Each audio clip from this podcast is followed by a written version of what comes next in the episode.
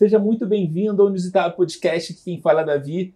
E hoje eu vou conversar com a Márcia Ursulac. Tudo bem, Márcia? Tudo bem, Davi. Márcia, vou te falar um negócio. Que programinha difícil para começar, hein? Obrigado Tá bom, por você ter vindo. Qual é a primeira cena que você tem quando você era criança? E pensa que você não respondeu isso para mim. Primeira cena, eu lembro sempre, não sei porquê, mas tem uma cena de eu pequenininha, na minha casa, onde eu morava com meus pais, num jardim de rosas vermelhas. Minha mãe planta muitas rosas, gosta de plantar rosas, e não sei porquê, tem uma, essa cena, ela ficou na minha vida, assim. Eu olhando aquela rosa, uma rosa vermelha linda, eu te- tenho ela na minha frente agora, assim, consigo ver. E então é uma cena que me vem assim, que me marcou naquela casa. A gente tinha mudado recentemente para uma casa nova e minha mãe fez o jardim e plantou rosas vermelhas. Então eu me lembro dessa cena. Me dá uma sensação de paz, serenidade, sei lá. Então quer dizer que se dar rosas, provavelmente já te ganha, né? Com certeza. Não, eu gosto muito de rosas. Gosto Que muito legal. de qualquer flor. Mas rosas vermelhas, assim, é, tem um significado. Você é de Curitiba? Eu nasci em Santa Catarina, mas a gente mudou muito pequena. Eu me considero curitibana. Eu tinha quatro anos quando meus pais, meu pai teve uma proposta de trabalho e, e a gente mudou para Curitiba. Então eu vivi, né, desde então em Curitiba, no mesmo lugar. Minha família mora num bairro bem é, Pinheirinho, Capão Raso, ali no limite, muitos anos. E sou curitibana, então. É legal, eu acho que deve ser muito legal essa coisa de você morar numa casa há muito tempo. É, meus pais são separados, então eu mudei em vários, assim, que também é outra experiência. Você acaba conhecendo outras casas também. Aham. Tem essa vantagem também, conhece outros vizinhos. Tem uma coisa que é muito legal, que quando você muda de bairro é como se você estivesse mudando de país. É. As pessoas são Eu diferentes. cheguei a morar num período da minha vida, eu fiz um. é, a primeira mudança minha foi, eu fiz um mestrado em Londres, então eu fiquei um, ah, quase dois anos, eu morei em Londres, né, por causa do meu mestrado. É, e depois eu, eu, por causa do trabalho, morei também em Brasília alguns anos. É, eu fui assessora técnica do Conselho Nacional do CONAS, que ficou bem famoso na pandemia, né? E eu trabalhei muitos anos no CONAS, então eu acabei morando em Brasília também, no inter- intervalo. Mas agora voltei há muito tempo, então assim, mas adoro Curitiba, porque quando você mora fora, você também tem um parâmetro, né, do teu local. Então, Brasília é muito legal, mas Curitiba é muito melhor. É, na verdade, você mudou pro extremo, né? Aham, Foi para uma cidade que é, que é até muito parecido o clima, dizem que é muito Isso. parecido cinza, né? isso. Com Curitiba. É, mas é, era um, é um mundo à parte, né? Quando Sim. eu fui na década de 90, era assim, anos-luz à nossa frente, aí você começa a entender porque um país é um país chamado desenvolvido e nós somos em desenvolvimento, né? É, projetos de cidadania, coisas assim que nós ainda precisamos avançar muito, eles têm muito claro. Né? O britânico, principalmente, porque ele é muito pragmático, né? eles não perdem muito tempo discutindo algumas coisas, acho muito foi para mim um aprendizado muito grande. O maior choque de estudar fora foi esse choque de mudança, né, eh, de vida e de como é o, eles eh, a sociedade lida com o coletivo, né? Britânico é muito do coletivo, muito legal isso, né? Que é isso, né? Você avançar, entender que eh, o teu o teu direito vai até quando você invade no outro, né? Então, peraí, Vamos ter que ter uma, um combinado. Então é muito, foi muito legal, foi um aprendizado muito. Foi um mestrado que me, me deu uma lição de vida também. Perfeito. Mas vamos fazer uma cronologia? Eu já fui lá. lá, mas é normal. É, tem gente que gosta de ver a cronologia certinha. Aham. E como é que você, é, dali, é, pegando rosa, como é que você decidiu trabalhar com saúde? Então, eu a vida inteira estudei em colégio de freira, né? As, as Irmãs do Sagrado Coração, e, e eu gostava muito, né? Eu sempre fui primeira aluna, né? Eu era sempre certinha, aquela aluna que passa por média. Meu pai e minha mãe nunca foram chamados no colégio, a não ser para ganhar elogio, né? Que bom, né? Toda né, metódica, até hoje eu sou muito. Qual é o signo? Eu sou Sagitário, 22 de novembro, com ascendente em escorpião. Que legal. É, então, assim, eu, eu estudava em colégio de freira, gostava muito das freiras, era amiga das freiras, estudei a vida inteira lá. E, a, e tinha uma freira que era enfermeira e ela fez o poletão da saúde.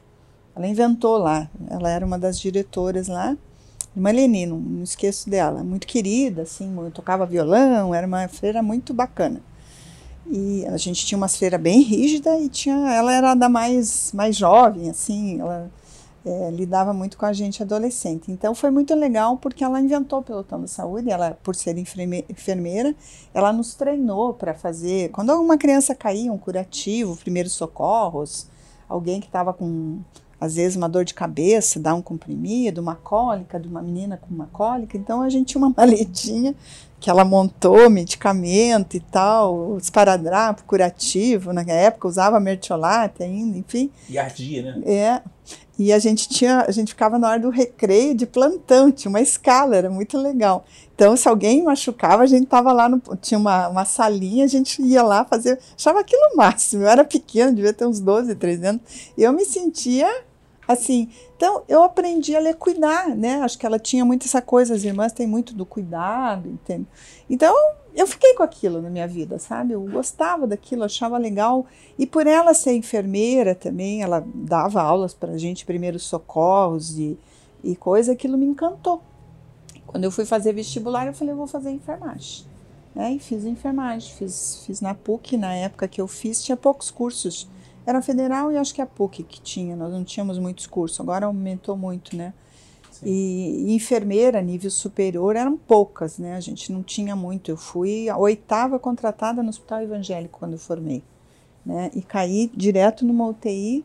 Eu cuidei do primeiro transplante cardíaco do Paraná, que foi em 1985, o doutor Danton da Rocha Loures, que já é falecido, que fez a cirurgia. Então, e para mim foi um desafio, assim. Aliás, eu sou movida a desafio, gosto muito de desafio. E o transplante foi um sucesso, né? Ele não foi. morreu nesse transplante. Não, ele morreu depois porque o paciente era muito complicado. Mas tinha que ser, para ser o primeiro, tinha que ser alguém bem. Ele era um, um paciente que não seguiu depois. Ele, ele, ele foi bem, foi um sucesso o transplante, mas ele depois ele não se cuidou como deveria. Né? Ele não era um paciente muito disciplinado, digamos assim. É, então ele acabou complicando por, por conta da, da, é, da, do perfil dele. Mas assim, o transplante em si, ele saiu ótimo, foi para casa bem e tal, mas depois ele não conseguiu seguir lá o, o acompanhamento e aí ele teve outros problemas. Mas assim, para mim foi um desafio, né?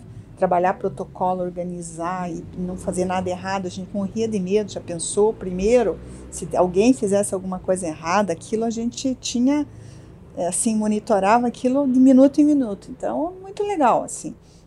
E depois eu, depois disso, eu acabei é, fa é, fazendo concurso na prefeitura e aí acabei agora saindo dia 1 de abril, depois de 35 anos né, de trabalho na prefeitura. Deu uma acelerada agora, fenomenal agora.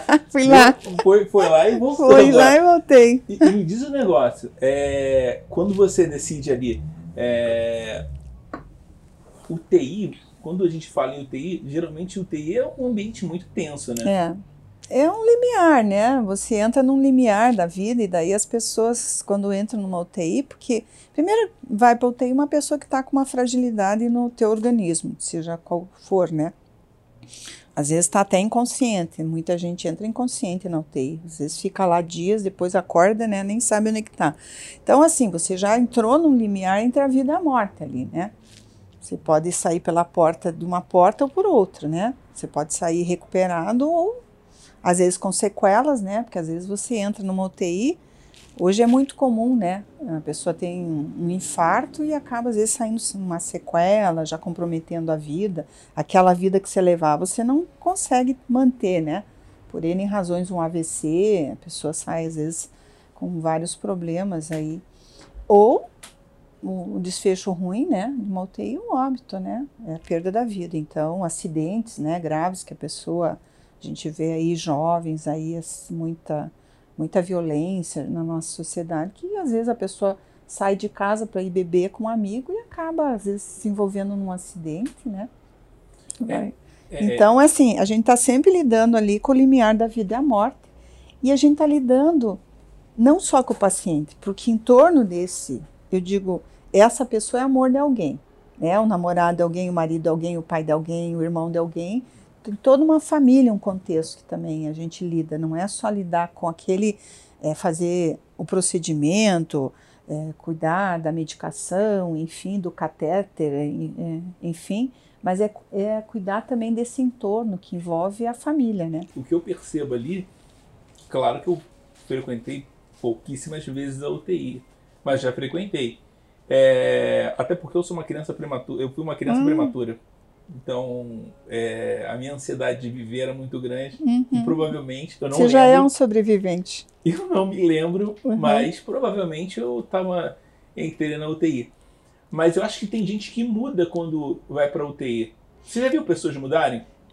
As pessoas vi, vi pessoas mudarem, né? pessoas até próximas né, que eu já convivi, né, que mudam radicalmente depois de alguma situação drástica.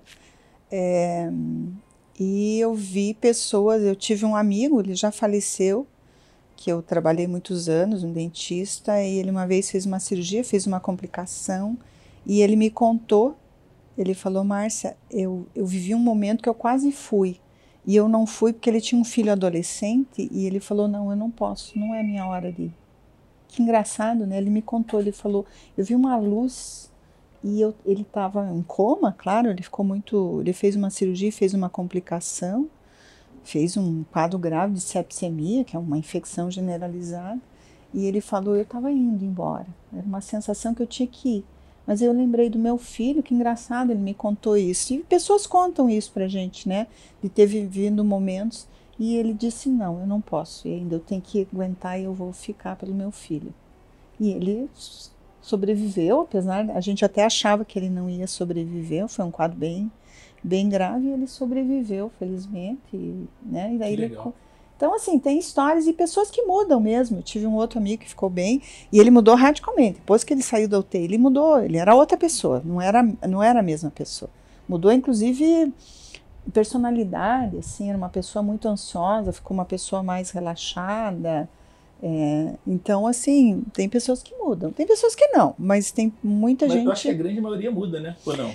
Mexe, eu acho que mexe muito com o teu teus valores de vida, né? Porque às vezes a gente no dia a dia, eu digo, a gente vai indo numa roda viva, né?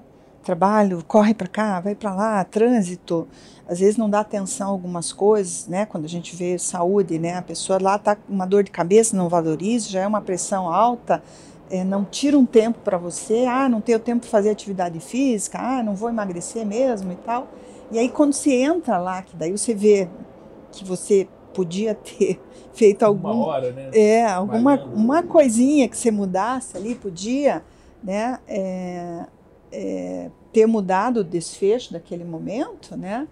É, então as pessoas começam a repensar, pô, eu podia estar agora num caixão, podia né? Meu filho ia crescer sem mim, a minha esposa, ou ia deixar, sei lá, alguém, alguma situação mal resolvida. Então as pessoas entram, às vezes, é um momento que você põe em xeque os valores da tua vida, né? É engraçado porque a enfermagem, ela tá ligada muito com a vida. É, a enfermagem é cuidado, né? É, a gente cuida, né? Eu digo que eu sou especialista em cuidar. É, porque assim, você, eu digo, você tá hoje, vai no médico, ah, você é, recebe lá um diagnóstico, por exemplo, ah, você tem que operar a tua vesícula. Tá, beleza, o médico vai lá, marca um dia, opera, mas quem vai fazer o curativo? Quem vai ver se o dreno, se aquele líquido tá saindo de cor diferente, tá com cheiro diferente, é a enfermagem. Claro, o médico passa a visita, mas quem fica com o paciente? quem cuida troca o curativo e fala, ó, isso aqui não tá bom, esse ponto vai abrir, isso aqui tá dando uma, uma vermelhidão, que é sinal que está fazendo uma inflamação, que não está legal a cicatrização. Então a gente tem aquele olhar de ficar. Eu brinco quando eu trabalhava na UTI, esse meu tempo de UTI, eu trabalhei muitos anos com um paciente cardíaco. E o paciente cardíaco, é, ele é muito lábil, assim, de repente está bem e você vê, ele para ali na tua frente, faz uma parada. E as meninas brincavam, eu era chefe da UTI, eu falava, encosta o carrinho de emergência lá no leito 3. As meninas, por quê? Eu falei, encosta o carrinho lá. Era batata, assim, porque você ficava olhando o paciente, ali dois, três minutos o paciente fazia uma parada cardíaca, e o carrinho já estava lá encostado.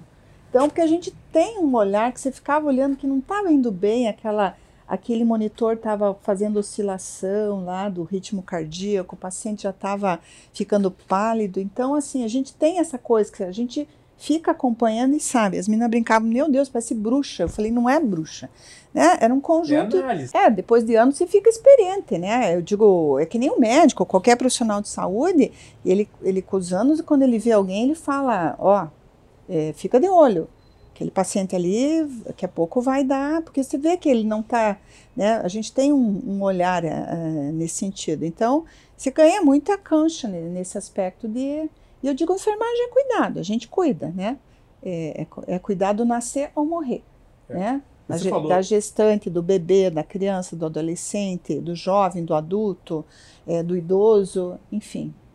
Até para morrer a gente precisa cuidar, porque hoje a gente sabe, por exemplo, a, a gente tem muita coisa que a medicina faz que não agrega valor para as pessoas, né? A pessoa não é terminalidade da vida, porque eu digo, todo mundo vai morrer que seja lá bem veinho, né? Que a gente vai morrer com 100 anos. Beleza, tá no script, eu digo, né? Não tá no script de morrer com 40, 50.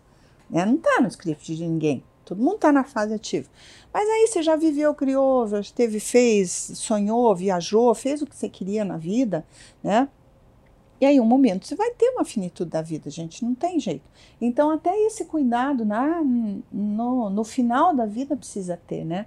de, de ter o cuidado com esses idosos, então, que estão na terminalidade, estão, né, a gente chama no cuidado paliativo, que as pessoas confundem paliativo não fazer nada. Não é.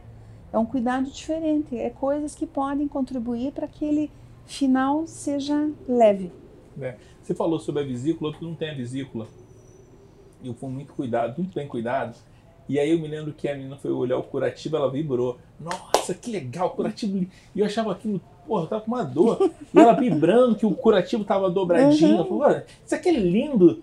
Aí eu falei, uhum. A gente adora olhar uma cicatriz e falar, ó, oh, essa aqui tá ótima. É. Uhum. Vamos lá. E aí você chegou na prefeitura, fez o concurso para a prefeitura. Eu fiz o concurso da prefeitura em 85. Eu sou do primeiro concurso da prefeitura. Curitiba é, sempre foi inovadora, né? É, porque antes da Constituição, nossa Constituição de 88, que, que daí, a partir da Constituição, o ingresso no serviço público é só por concurso público. Sim. Mas Curitiba já fez em 85. Então, veja, três anos antes da Constituição, a época já a prefeitura inovou fazendo um concurso público para ingresso para a carreira nos vários setores da prefeitura e para a área de saúde. Eu, inclusive, gostava muito do hospital, né? É, trabalhei no evangélico quase três anos na UTI, eu tenho uma UTI cardíaca, hemodinâmica, eu lidava com paciente cardíaco, muito transplante cardíaco. Também fazia, porque a gente tinha lá uma supervisão final de semana, pronto-socorro, UTI, então aquele hospital evangélico imenso ali, eu rodava de, de, de alto a baixo, mas a minha área era UTI no dia a dia. E aí eu tinha um, um, grupo de amigos que a gente, de amigas que nós tínhamos formado junto, e as meninas falaram, ah, eu nem sabia na época que não tinha, que nem agora, redes sociais, WhatsApp, nada disso, né? É, ah, vai ter concurso na prefeitura. Daí meu grupo de amigas, a gente tinha duas, três amigas que formou junto, falou, oh, vamos estudar. Daí eu falei, ah, mas será que eu vou fazer concurso? Ela falou, vamos fazer. Fiz e passei. Ganhava mais do que no hospital? ganhava mais. A prefeitura ah, pagava, pagava muito bem. Mas o diretor, na época, o doutor Daniel Egg, gostava muito de mim e não queria que eu saísse do hospital. Até me aumentou o salário para eu não sair. Então eu fiquei muito numa dúvida, porque eu falava, será que eu vou? Porque a minha experiência de saúde pública na faculdade foi assim, não era bacana, né? Não era uma experiência bacana, eram uns postos que na época tinham muito ruim, estrutura ruim. Eu falei, será que eu vou, vou gostar? Mas aí eu fiz o seguinte: eu era nova, lépida e faceira, não tinha nada para. Né, sozinha, não tinha. É, eu, eu passei, assumi na prefeitura e continuei trabalhando no evangélico à noite. E pode, né? Pode, eu tinha. Uhum, eu tinha até o doutor Daniel, ah. daí ele eu tinha que fazer uma supervisão noturna, daí eu pegava muito pronto-socorro lá. Aí é hard, né? Pegar aqueles finais de semana que chega gente quebrada, tudo quanto é lado, baleado, esfaqueado, eu, eu acho que eu não, não tenho ninguém. Deixa eu ver se tem na minha família alguém que trabalha em hospital. Não, não tem ninguém. Eu acho que é uma vida sem rotina. Porque você está preparada porque vai vir. Eu digo profissional de saúde em geral, qualquer profissão da saúde, médico, enfermeiro, dentista, a gente é preparado para o inusitado, para o imponderável.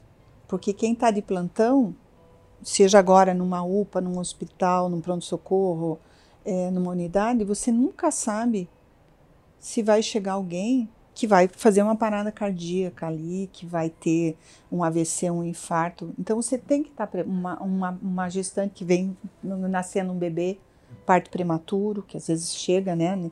Mal tá ali até no carro você tem que atender, enfim.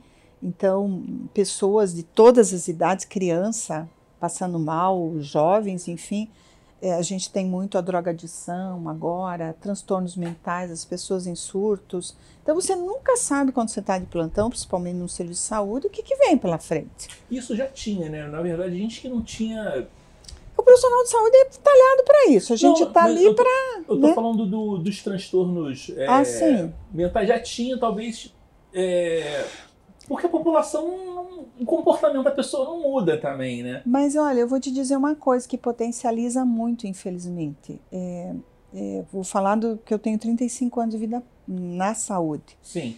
É, o uso, e isso pouca gente sabe, Davi, o uso de drogas, ele é um gatilho para desencadear transtornos psicóticos e esquizofrênicos que estariam latentes talvez a vida toda e não se revelassem em você. Todos nós podemos ter um câncer latente aqui dentro. Eu não sei se eu posso ter, você, qualquer pessoa. Assim como transtornos mentais, eles ficam lá guardadinhos. E a droga é um gatilho. Concordo que, com você. Que dispara. Então, nas, uh, anteriormente, por exemplo, na minha juventude, claro que tinha droga, mas ela era menos, a menos exposição que a gente tem hoje no mundo. Os nossos jovens usam droga achando, ah, é só uma maconha, é só uma cocaína, é só um comprimido desses agora que a turma hoje não vai fazer mal. É, ele desencadeia, às vezes, um, um transtorno que você não, não desencadearia se não usasse a droga e nunca talvez você soubesse disso. É, eu tenho histórias aí que a gente acompanhou de, de, de jovens é, que foram, né, usaram droga, às vezes uma vez, duas, desencadeou uma esquizofrenia e até hoje a pessoa está aí dando um trabalho tremendo para a família, porque um esquizofrênico é uma pessoa que tem uma labilidade, você tem que controlar a medicação e tudo, qualquer momento ele pode ter um surto, né? Nós temos casos aí de, por exemplo, eu tenho pessoas que é, é agridem, e, né? e é um problema para aquela família, né? que a família adoece, não é só a pessoa que adoece, a família no entorno. Não, total, total. Né? Quem tem transtorno mental na família sabe, é, né? Ou depressão, a gente tem hoje muito no jovem, assustador, assim, o que a gente vê de jovens que é, desenvolvem daí transtornos é, de toda a ordem aí, pelo uso da droga. Então, a, a droga é um gatilho para essa coisa. Então, hoje a gente tem mais, sim, Davi, eu diria, por conta dessa facilidade e banalidade que as pessoas acham que a droga pode consumir, porque eu, eu controlo, eu uso só de vez em quando e tal. Não é bem assim. É, ninguém tem controle de nada. Não. A gente falou, a gente viu, viu um período agora de dois anos que a gente mostrou que a gente não tem controle de nada. O cara que fala que tem controle é mentira. Não é. tem. A gente não tem controle de nada. Algumas coisas sim, eu diria assim, ó, por exemplo, quando eu falo é, que a gente pode ter um câncer latente. Hoje a gente sabe, por exemplo, é, o meu sonho, assim, eu gosto muito de trabalhar a promoção da saúde, porque se as pessoas entendessem, Davi, quanto que você né? pode transformar a tua vida. Eu brincava com a minha antiga equipe lá, que agora eu deixei a Secretaria de Saúde, que a gente transforma a vida das pessoas. Se desconectando. É, então, assim, é, eu sempre dizia, gente, nós transformamos vidas. Porque quando você pega, por exemplo, uma pessoa que vai lá, está com uma obesidade, é, fuma, não faz atividade física, é, come mal, fast food, ligeiro, tenso, tem um trabalho que hoje o trabalho também é, absorve muita energia, meta, às vezes estresse, trânsito, é, família, outros problemas econômicos e tal, tudo isso vai levando. Aí você descobre que você está diabético.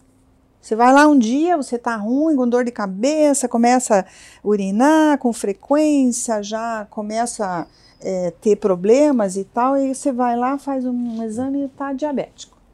Entendeu? Mas ainda você tem o controle da sua vida no sentido assim: peraí, eu posso mudar minha vida. Eu posso perder um pouco de peso, Eu posso mudar minha dieta alimentar, tentar introduzir menos processado e mais, a gente fala menos desembalar e mais é, né, consumir alimentos. É desembalar e começar a descascar. Né? Descascar, né? mais descascar. É, às vezes tirar o cigarro, diminuir o cigarro, isso faz uma transformação na vida da pessoa. Uma vez eu vi uma matéria aqui que no sul é, tem muito fumante. No, Curitiba teve, em, a gente em 2016 era das capitais com maior, dos maiores percentuais de fumante. Nós conseguimos baixar isso, depois veio a pandemia que aumentou de novo, né? Porque pandemia é um capítulo à parte. A é. gente tinha feito um trabalho, a gente tem um trabalho, tinha um trabalho muito forte. A equipe continua, né? Eu saí, mas o trabalho continua lá com a equipe é, é, de apoio a quem quer deixar o cigarro nas nossas unidades, com grupo de apoio, medicamento, que não é fácil.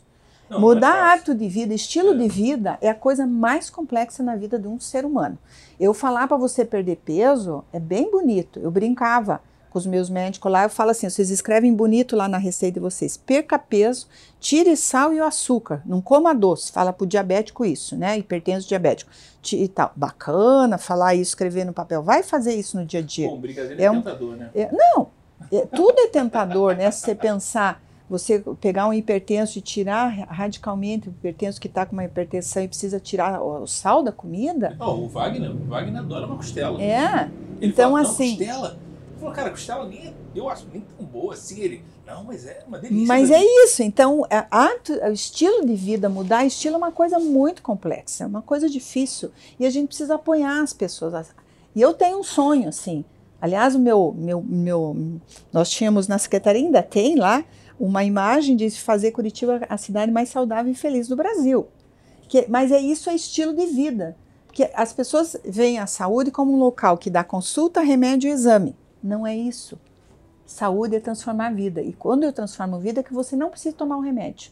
Que eu consiga que você seja um hipertenso leve e que você consiga perder peso, mudar a dieta a ponto de você talvez conseguir abrir mão da medicação. Hipertenso leve, se a gente pega no começo consegue reverter, que ele faça uma, um, uma adesão a, a, a, repensar a vida dele, o que está me levando a essa pressão alta, o meu estresse, quem sabe mudar. E aí entra muitas práticas que não são só a, da medicina alopática, mas você fazer um relaxamento, um tai chi chuan, para algumas pessoas, é, tem que ver o que você se identifica. Ouvir uma música, chega em casa e põe uma música que você gosta. Seja rock, seja é, um. Tem, tem momentos de prazer, né? Tem um momento para você e você se voltar para isso. As pessoas não, não percebem que a gente precisa parar um pouco. Então, isso ganha vida. Às vezes, aqueles cinco minutos que você para, você ganha mais dois, três anos de vida com qualidade. Né? Porque a graça da vida é viver muito. Eu sempre digo, meu sonho, eu tenho um plano né, traçado. Eu fiz uma conversa lá com Deus. Então, eu quero chegar a 100 anos, minha meta. Eu já estou querendo prorrogar meu contrato para 120, porque eu já descobri agora que nós podemos viver a 120 com a tecnologia. 120 acho que também é muita coisa. Né? Ué, se a gente estiver bem, por que não? Eu não quero viver dependendo de ninguém. Eu quero estar lépida e faceira. Ser uma Todo ve... Quero assim. ser aquela veinha de 97 anos. Outro dia encontrei uma senhorinha na, na vacina, quando eu estava de secretária. 97 anos, lépida e faceira, com batonzinho, cabelo arrumado.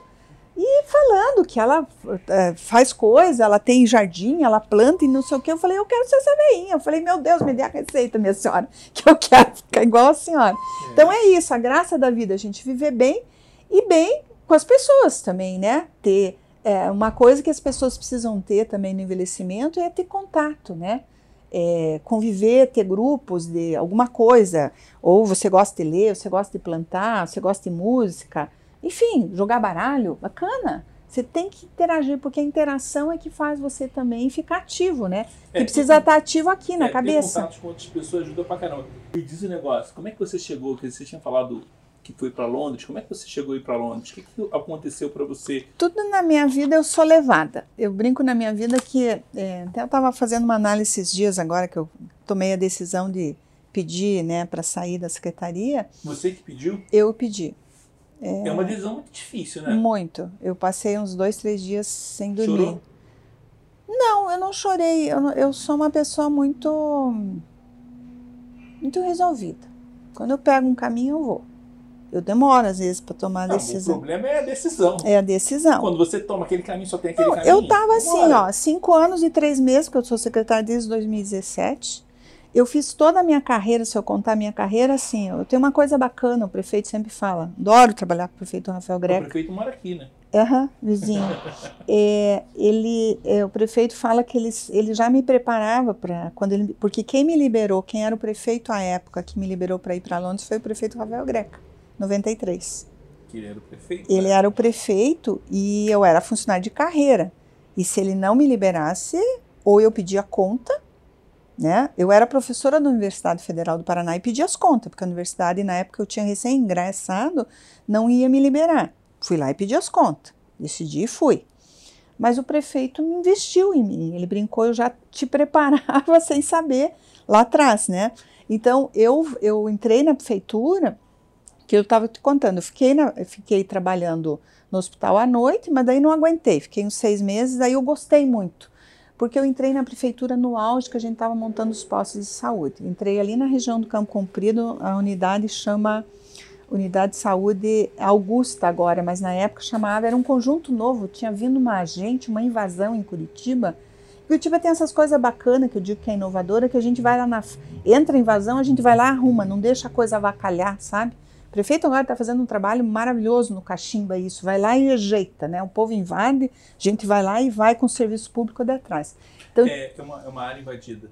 uma- era uma área invadida na época. Agora é um bairro classe média ali, mas na época era periferia. Imaginem, isso é em 86, foi a primeira unidade. Então eu passei por unidade de saúde, eu fui supervisora de unidade, eu fui ascendendo. E eu fui supervisora porque, assim, na época o secretário era o Nizam Pereira Almeida e o prefeito era já o Requião.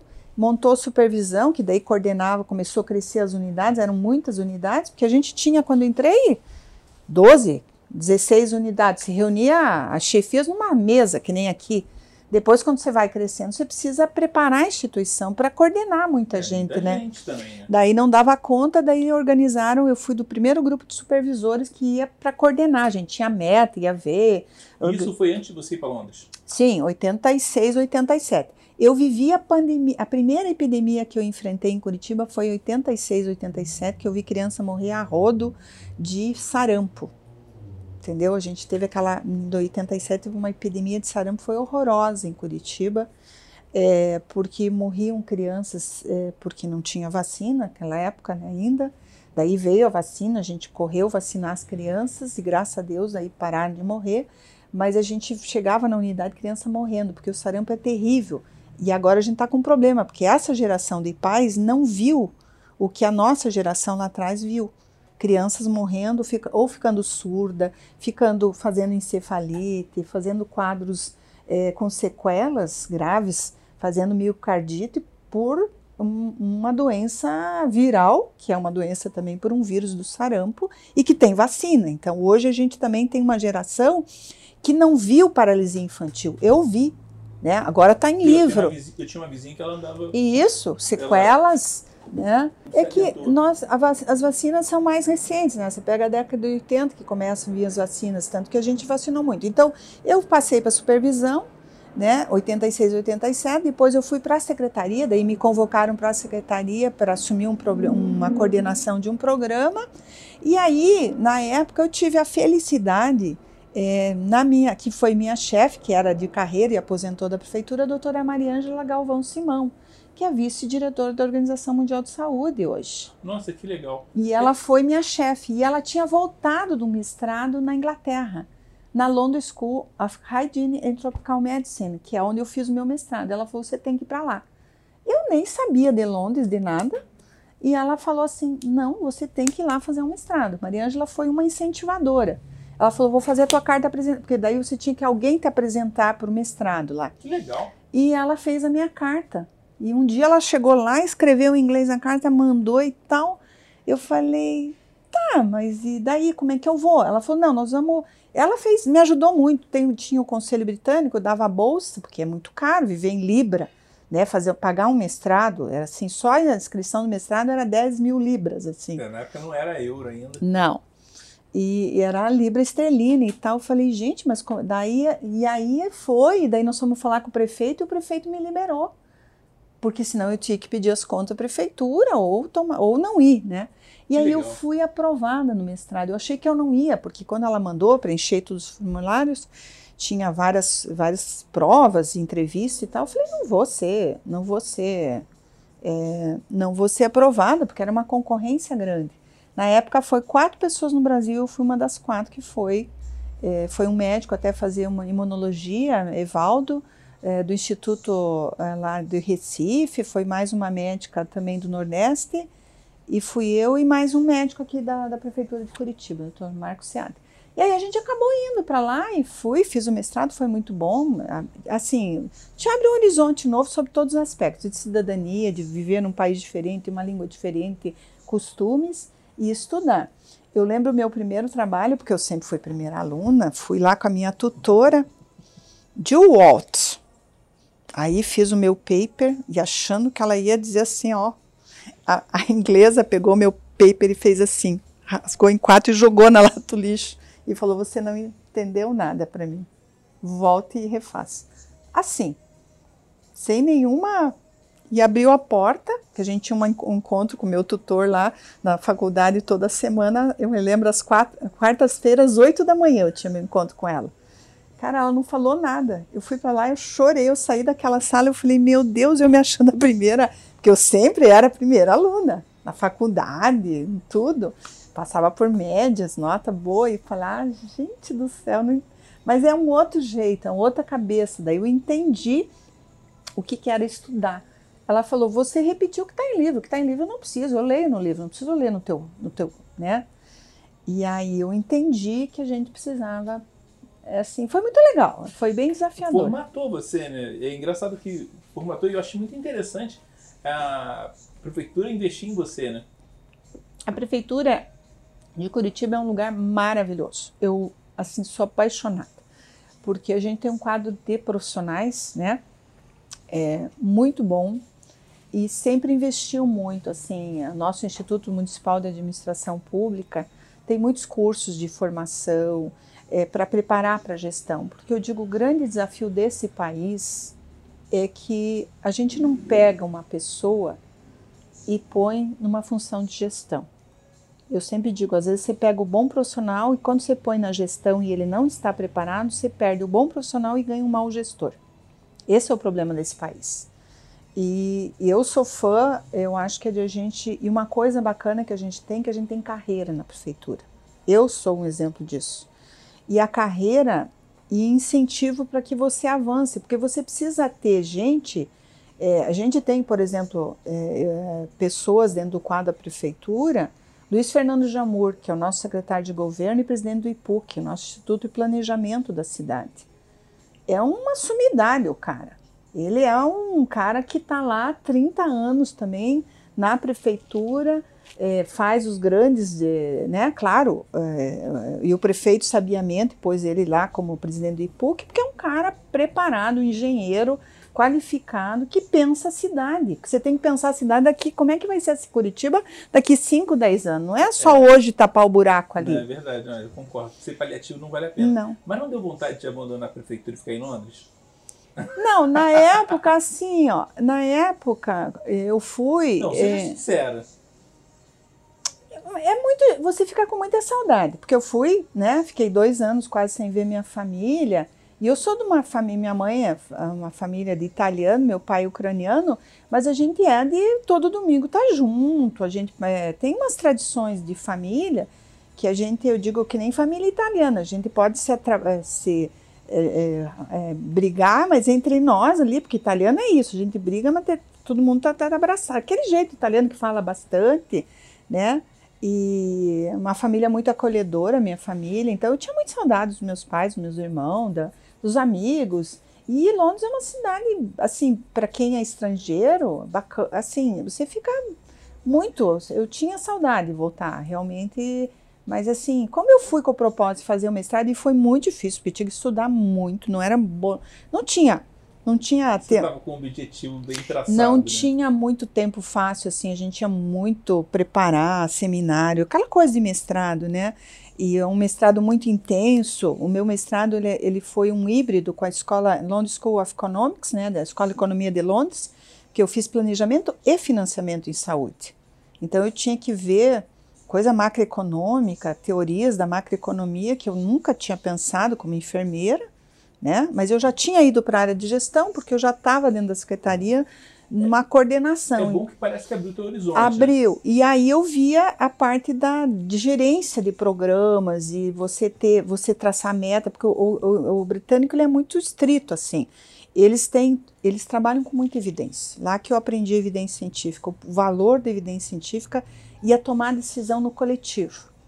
Porque, ah, eu vou, vou, vou dar um exemplo assim, ó, a gente vive um país que tem grandes eh, problemas financeiros, o setor saúde, eh, o nosso SUS ele é subfinanciado, todo mundo sabe disso, mas quando você vai implantar uma terapia que às vezes não faz diferença na vida da pessoa, eu vou te dar uma droga que é cara e que ela tem uma similar, né, que faz talvez o mesmo efeito, tá? Só que eu atinjo mais pessoas com aquela outra do que essa que vai atingir menos pessoas.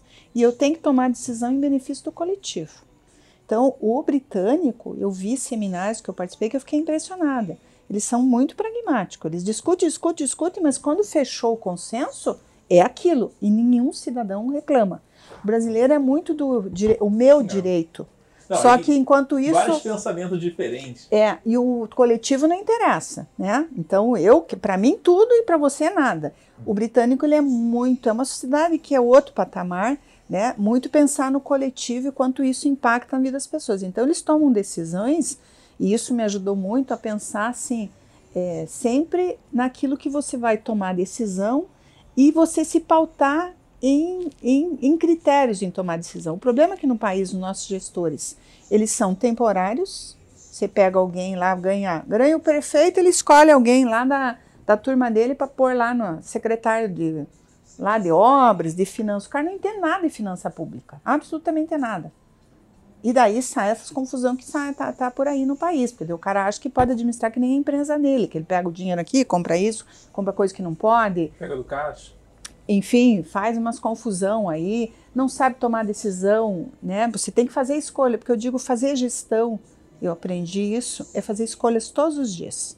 E você tem uma discricionalidade na tua mão. E eu sempre procurei me pautar por uma discricionalidade que, que eu pudesse dizer, olha, eu tomei essa decisão por causa desse, desses critérios aqui. Não porque eu acho que tem que ser assim, é porque a, a, isso aqui é melhor para a população. Porque eu sou síndica, eh, por exemplo, quando você está ocupando, como é o meu caso, que eu fui secretária, eu sou síndica do interesse do cidadão na saúde. Então, a minha decisão, se eu vou comprar o remédio, se eu vou comprar o respirador, qual respirador que eu vou comprar, se eu vou fazer o treinamento, não vou fazer para minha equipe, se eu vou ter protocolo, não vou ter protocolo, é tá na minha mão. Eu posso dizer, não, não nós imagino. vamos. Mas essa coisa do, do, do ser humano não é do ser humano, é do brasileiro, de olhar primeiro para si.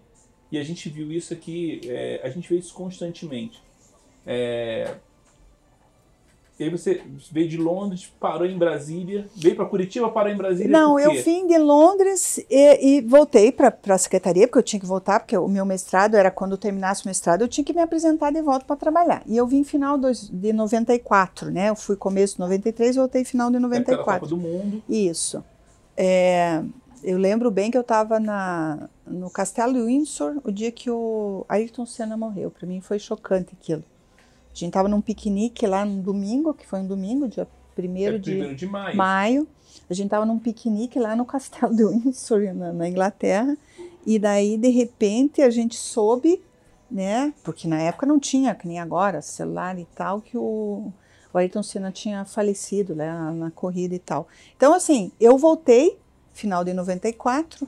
E aí, quando eu voltei para Curitiba, na secretaria, é, tinha ganhado a eleição para governador da, da, do, do, Paraná, o Jaime Lerner.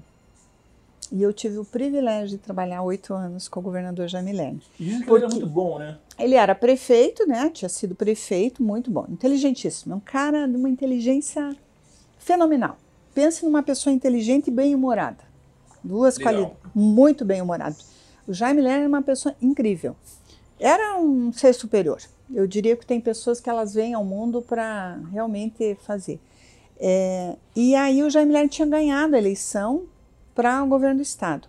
E o secretário da época, Armando Rágio, que era secretário do município, foi para ser secretário de estado e me levou para a Secretaria de Estado da Saúde. E eu fiquei com, eh, com, uh, no governo daí do estado, eu fui diretora, de, eu fui diretora de regional, depois eu fui diretora de serviço de saúde no governo Jaime Lerner até 2002. Então eu fui em 95, eu saí de Londres, caí na Secretaria de Estado, fiquei até 2002 na Secretaria de Estado de Saúde. Conheci o Paraná inteiro. Você basicamente estava estudando gestão. E aí começou, quando voltou, acabou caindo na gestão, na parte de gestão. Na gestão. Pegamos, assim, uma secretaria desafiadora, a Secretaria de Estado da Saúde do Paraná, porque você lida com os 399 municípios, eu conheci praticamente todos, viajei bastante na época.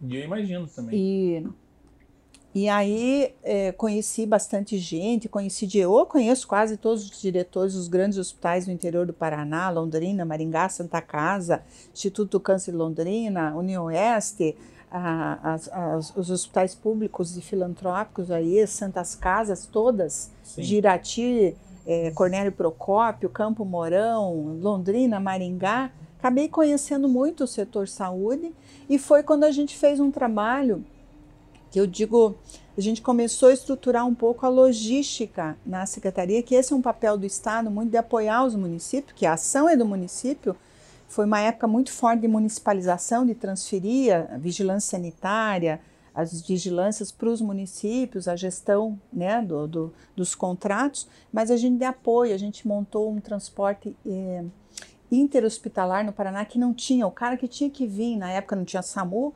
tinha lá em Guarapá, vir para cá, às vezes um vinha... câncer que não estava conseguindo ser tratado, vinha para cá. Ou mesmo um acidentado grave, vinha numa ambulância inadequada, às vezes comprometia bebês, a gente fez um, um programa chamado Protegendo a Vida na época, bebê prematuro, nascia lá numa cidade pequena, não tem UTI na Natal, às vezes morria o bebê na transferência, porque vinha mal transferido, então a gente investiu, a gente montou um, um um, um transporte interhospitalar, ambulâncias com incubadora, montamos, fizemos uma capacitação, montamos equipe para fazer esse transporte, porque às vezes era no transporte que você comprometia o resultado do paciente. Chegava ruim na UTI, daí não tem o que fazer, criança chegava hipotérmica, já no, inadequado transporte. E aí eu trabalhei também numa central de. A gente começou a estruturar uma central de de marcação de consulta especializada, porque os municípios, 80% dos municípios do Paraná têm menos de 20 mil habitantes, são municípios pequenos, eles não têm muita estrutura de saúde, não tem especialista, né? Um, e precisa ir para outro município. Daí ficava no telefone, não conseguia vaga, a gente montou uma central para organizar as demandas dos municípios e tal. Começou a estruturar essa, essa coisa. É, você é muito estado. pioneira no que você faz, né? Eu sou, você eu, é eu adoro o desafio. Faz. E os meus chefes, eu digo que eu sempre tive sorte que eu tive chefes inteligentes, né? O prefeito Rafael Greco foi agora eh, foi meu chefe lá em 93, depois em, agora em 97, agora na segunda gestão. E eu tive, eh, trabalhei, tive a oportunidade de trabalhar na Secretaria de Estado. Na época, o Armando Raja era uma pessoa iluminada, um secretário médico muito bom, um secretário, um visionário também. Ele foi para Brasília, depois aposentou. Mas assim, e eu sempre me dava um projetos desafiadores entendeu? Então, assim, de, eu montei a primeira central de leitos de Curitiba em 1 de janeiro de 93. Antes de eu ir para Londres, eu montei a central e fui para Londres. Porque em 92 eu coordenei a municipalização quando a gente recebeu do Estado as atribuições de cuidar da saúde do município de Curitiba. Ficou responsabilidade do município que era do Estado. E aí eu fui ver, a gente tinha que controlar as internações hospitalares. Aí, na época, o secretário Armando e o Luciano Dutti, que agora é deputado federal e foi nosso prefeito, era diretor na secretaria. Ele falou: Márcia, me chamou porque eu era mitidinha, estudava, eu gostava de, de desafio. Falou: vá lá ver que nós temos que pegar o negócio das internação.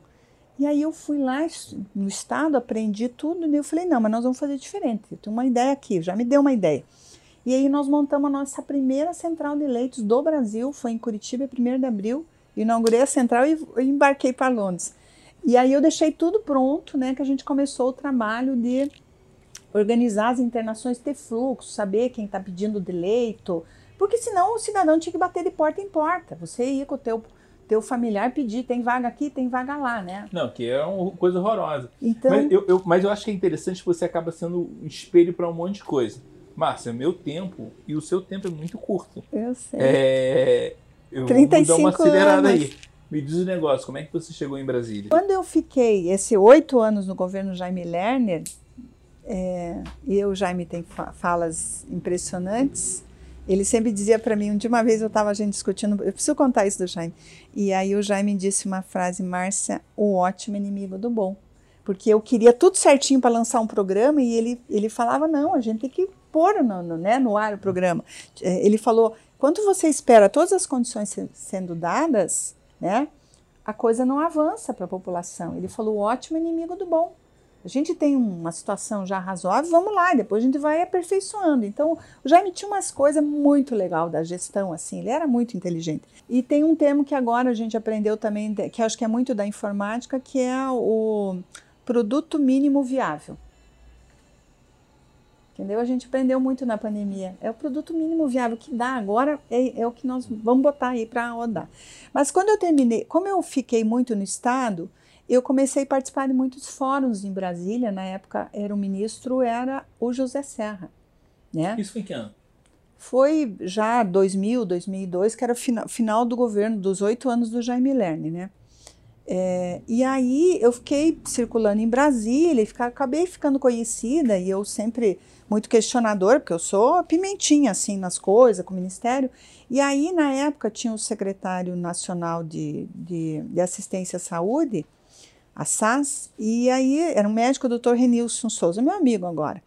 E aí ele falou, ele falou, ele- uma vez ele disse assim, quando a Márcia falar do Paraná e tinha uma moça lá no, no, no Mato Grosso, do Mato Grosso, e a Fátima falar, fa- vejam que tem problema, porque daí eles faziam portaria que não dava certo, eu ia lá reclamar, isso aqui não vai dar certo, vocês ficam aí de Brasília.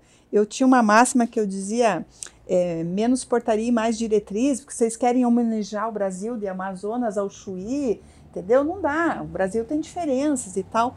Então eu acabei ficando muito questionando e aí eu- eles começaram a me chamar para discutir coisas. Quando eles iam implantar alguma coisa, eles perguntavam a minha opinião. Que eu, eu, circulava muito no Paraná aqui. E daí terminou o governo, o Conselho Nacional do Secretário de Saúde me convidou. Recebi, eu terminou o governo em 2002. Eu tinha o meu filho pequeno, que tinha nascido, o Bernardo nasceu em 2000, no meio dessa confusão, que tem 21 anos agora. É, e aí eu é, terminei o governo, eu voltei para a prefeitura, daí eu falei, ah, eu vou tirar uma licença, é, uma- umas férias, porque eu estava muito cansada, ainda mais final de governo, deixar tudo passar, transferir tudo certinho. E aí eu recebi um convite para trabalhar em Brasília. Em 2003, aí o pessoal me ligou e falou, olha, a gente quer que você venha trabalhar com a gente no Conselho Nacional do Secretário de Saúde. E eu fui trabalhar no CONAS. É, o CONAS ficou famoso agora na pandemia, todo mundo né, tinha lá o, o painel, enfim, e como assessora técnica, né, apoiar as secretarias estaduais no Brasil é, em programas e projetos. Como eu tinha implantado regulação, auditoria, minha área, eu fui auditora é, na, no município, também cheguei a lidar com isso na minha, no meu, meu período aí de E, município. e aí ficou lá quanto tempo? Eu fiquei um período que eu ia, eu fazia projetos, então 2003, 2004 eu fica, eu pegar projetos, eu acompanhei, por exemplo, o estado de Roraima, né? Ele se acompanhava num projeto até que organizava aquilo, você conseguia botar a funcionar. Então eu- fui lá para ajudar no- na área de controle e avaliação auditoria deles, que eles estavam bem capenga. Inclusive na época o secretário queria que eu me mudasse lá para para Boa Vista, então eu, eu acabei conhecendo todas as secretarias estaduais de saúde. Eu Bem, viajei imagina que você abriu um leque de conhecer, E, já, já rodava todo o gente, Paraná. é, eu, eu já conheci o Paraná, daí acabei conhecendo o Brasil, aca- acabei conhecendo, fazendo contato com vários secretários. Santa Catarina, quando eles foram implantar o projeto deles do SAMU, era o doutor Fernando Coruja o secretário, fui lá ajudar, apoiar, porque a gente tinha tido a experiência do Paraná, então eu, eu já tinha começado. E ficou quanto tempo lá? Eu fiquei, a 2003, 2004 eu ia e voltava, eu brincava que eu ia fazer horário de deputado, eu ia na segunda e voltava na quinta noite, né? Em 2006, eh, 2006 eu mudei, daí eu fiquei cansada, eu mudei de Malicuia, fui para Brasília, foi uma época que eu tinha separado o meu ex pai do meu filho não estava bem, e aí eu fui com meu filho e mudei, eu mudei, eu fiquei 2006, 2007, daí eu fiquei morando em Brasília, né? Tinha Você um, morou onde lá? Eu morei na Asa Sul, na 312 Sul. Eu morei, em, eu morei já em Brasília, mas eu morei no final da Asa Sul, que tem um Guará, e depois tem Águas Claras, que uhum, isso. aquele bairro dos prédios. E, bairro não, eles chamam de cidade, né? Isso. É, que eu morei ali por muito tempo. Morei muito tempo, dois anos. Muito tempo. Eu, eu, eu morava num prédio que eu brincava do lado, era o prédio do senador, eu, eu achava uma maravilha. Atrás morava o Nelson Jubim, então a minha, pra, a minha, minha quadra era aquelas super quadras de Brasília, né? Sim, sim. É, do lado da igrejinha de Fátima ali. Sim, conheço. E tinha uma academia do, do lado da rua que eu adorava. Eu fazia yoga lá, que eu gostava de yoga. Eu tinha um professor de yoga, mestre de yoga ótimo. De manhã cedo, antes de trabalhar, eu ia para minha yoga de manhã e na academia. Mas era muito seguro morar ali, porque era, tinha muita segurança por causa do ministro da Justiça de um lado e os senadores do Não, outro. É, é, super, é super quadro eu, super interessante. É muito legal. E é, além disso, é, tem uma coisa muito interessante. O único problema de Brasília ali é a possibilidade de você não conseguir andar a pé. Você tem que ir, tem que ir de carro. Sim. Se você quiser ir para algum ponto ao outro, você tem que ir de carro. É, é diferente de Curitiba. É. Mas ali, é, eu acho que você começou a ter cara, a gente nunca sabe, né? Mas a gente você começou a preparar para um desafio muito grande que teve agora. Que aí você veio para voltou para é, Curitiba é, que ano? Eu voltei no final de 2009 daí. Até meu filho um dia falou: "Mãe, vamos, porque meu filho, a gente é muito família, tinha saudade dos, dos avós e dos primos, porque, né, minha família, eles foram meio criados tudo junto, meus sobrinhos. E aí ele falou: "Mãe, isso aqui não é para mim, é para você, quero". Eu, apesar que a gente vinha quase todo mês, final de semana, feriado. Mas Brasília é uma cidade também difícil, assim, o clima muito seco, né? Muito diferente de Curitiba, assim. É, eu bem perspectiva de Curitiba que é uma cidade boa, mas ele é é muito cruel. Eu acho que tem uma diferença social muito grande. Se você mora no avião, né? Porque Brasília é um avião, uhum. pô, perfeito. Mas fora disso. Ah, é horrível. É, são coisas horrorosas, são. sabe? Tem, tem é perigoso, é. sabe? Eu acho que é bem complexo. Daí... E ali tem uma, uma diferença social muito grande, grotesca. Tem. É uma, a gente tem é, é muito, é, é, é assim, é um abismo ali, né? Você é. pega, tanto que o PIB você pega daquela do avião ali da, né, as asas sul e norte, aquele tá eixo monumental é lá em cima. E aí não tem. É. E tem, e tem uma coisa muito interessante é que é, o pobre é pobre e o rico é rico. É, tem classe, uma diferença social. Classe média quase não tem, né? Vamos combinar muito pouco. Era é. gente lá que. E, e, eu me lembro de, um, de uma coisa que eu escutei muito, que é. Sabe com quem você está falando? é verdade. Aqui, lá é muito disso. É. É. Mas assim, para mim foi bom porque eu, eu, eu conheci muito as secretarias de Estado da Saúde, porque meu apoio era apoiar projetos técnicos, né? Então eu lidei com toda a, a o arco de partidos políticos de, da esquerda, da direita, do centro, de todos, porque para mim era, o trabalho era técnico e a gente apoiava tecnicamente as equipes em coisas que, em projetos. Então a minha área sempre foi é, estruturar é, urgência, atenção especializada. Então eu, eu convivi com muita gente, conheci muita gente. Muita coisa pontual também, né? Muita coisa pontual, mas eu conheci desde o porteiro do ministério. Agora faz tempo que eu não vou no ministério, mas eu conhecia todo mundo lá não, dentro. Imagino, imagino. Porque eu circulava muito lá é, nas discussões, né? Tem um fórum tripartite que tudo que decide no SUS é discutido nesse fórum. Então eu que ia lá na frente, depois o secretário que sentava na mesa para discutir, mas eu tinha que preparar e dizer, ó, oh, isso aqui é bom para nós, isso aqui não é, isso aqui vai pegar para os estados, é, isso aqui vai pegar para os municípios, então eu tinha que estar tá muito, era muito técnico o meu trabalho. E quando é que veio para cá? E novo? daí, em 2009 eu cansei de Brasília, até de viajar, porque a gente viaja muito e estava cansada, que mesmo em Brasília, se às vezes tinha que participar de um seminário em São Paulo, uma hora no Rio de Janeiro, uma hora no Campo Grande, uma hora lá em Roraima, Porto Velho, entendeu? Andei em Manaus, andei esse Brasil de cabo a rabo, não teve Secretaria de Saúde que eu não fui. É, treinamento, às vezes o pessoal pedia também para a gente fazer um, uma conversa com a equipe e tal, e daí eu cansei. Chegou lá em 2009, falei, não, eu quero voltar, não aguento mais. Aí eu voltei para a Secretaria Municipal ah, de Saúde, final de 2009. É, daí veio, eu estava na assessoria do gabinete, na época o secretário era o Luciano Dutti e o prefeito era o Beto Richa. E aí o Beto Richa se elegeu governador, fez o mesmo caminho que o Jaime Lerner fez, né? De prefeito, né? Virou governador. E aí, na época, é, quem assumiu a Secretaria de Estado foi o Michele Caputo, que é deputado estadual na Assembleia, e me levou para a secretaria de novo, porque como eu conhecia a secretaria. A gente foi te pescando, né? É, ah, tipo, a Márcia se conhecia bastante e era uma. Assim, a gente pegou, nessa época, a secretaria estava bem bem complexo assim.